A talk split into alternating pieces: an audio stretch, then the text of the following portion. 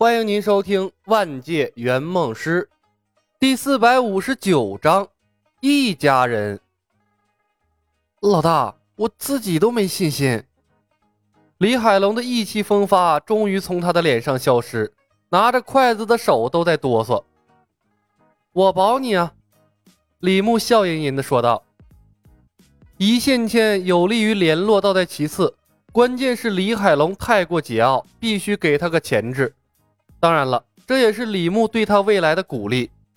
不成为正式圆梦师，连地球都回不去。如果说李海龙在这个世界上最怕的人是谁，那么肯定是对他知根知底的李牧。除非他铁了心要和李小白拼个不死不休，不然的话，李小白正式圆梦师的身份就能把他从头到脚拿捏得死死的。大吹法罗的技能更像是唬人用的，变现的几率太低。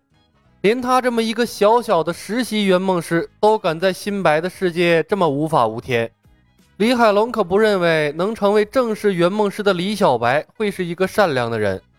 最关键的一点是，李海龙不知道正式圆梦师有什么特殊的能力。他在白天的时候曾大着胆子对李小白做过一次实验，结果李小白一点都没在乎大锤法罗可能实现的后果。毫不顾忌地胖揍了他一通，并警告了他一番，最后甩给他一颗血菩提当甜枣。从那一刻起，李海龙就知道李小白不是他能招惹的，至少不是现在的他能招惹的。李海龙和李牧四目相对，李牧的眼睛里充满了真诚。圆梦师之间也会有矛盾吗？胡晓彤看着两人，不明所以。两人云山雾罩的说了几句话。他本能的感到中间有什么不对，但具体什么地方不对，他说不上来。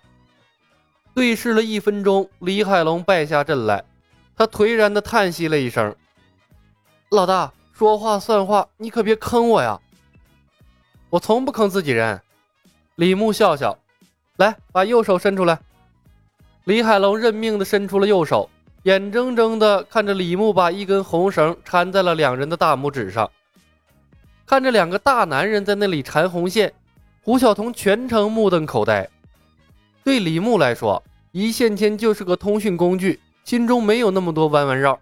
而且，当他的大拇指也绑上红线之后，整个右手都用完了。除非阿奴研究出了更高级的一线牵通讯方式，否则的话呀，他是想用都用不上了。李牧晃晃手指，看着红线消失。好了，该你们两个了。右手选个手指吧。两人不约而同地冲着对方竖起了中指。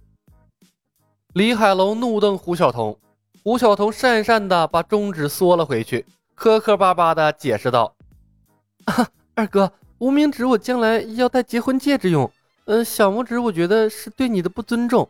其实那个食食指也可以的，就中指吧。难得咱俩有了默契，就别破坏了。”李海龙恶形恶状地说道：“既然注定要和客户绑在一起，索性呢就把恶人形象树立起来，让他看到自己就怕，躲都来不及，也算是给自己加一层保障。”胡晓彤委屈的又把中指竖了起来。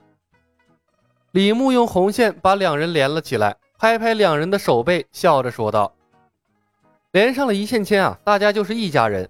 从现在开始。”心往一处想，劲儿往一处使。之前的不愉快都过去了，谁都不许给我闹别扭了。胡晓彤默默地看着自己的手指，咕囔道：“小白哥，我真没闹别扭，我已经改了。”老大，这是正常的交流，哪是什么闹别扭啊？李海龙晃动了几下手指，转移了话题。这玩意儿传递不出去准确的信息吧？我这里有标准电码本。把你们的手机拿出来，我给你们各传一份。尽快把常用字熟悉了，利用摩斯密码的方式传递信息，很简单的。这倒是个新鲜的方式啊！李海龙舔着脸笑道：“那个老大，多余的红线给我几根呗，再教给我绑的方法，我以后啊说不定用得上呢。”既然被李牧绑上了战船，当然是能坑多少东西就坑多少。失去了自由，再不能捞好处，人生还有什么乐趣啊？对钦定的自己人，李牧从不小气，从红线中啊抽出了三根，递给了他。我也没多少了，省着点用。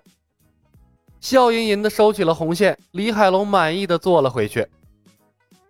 头儿，我们怎么跟许仙报恩？有计划没？慢慢来，不着急，先培养他的消费意识。李牧笑道：“他的性格太软弱了，缺少有钱人的张狂和霸道。学好三年，学坏三天。我们必须让他认识到世界上的有钱人是怎么享受生活的，才能从根本上改变他当前的思想状态。”了解，李海龙打了个响指。这涉及到重塑三观，是必须要对许仙进行改革的。那我干什么？胡晓彤有意识的参与到圆梦师的行动中去，让自己不至于显得像个外人。你是女人，和白素贞有天然的话题，当然是去和他们交朋友了。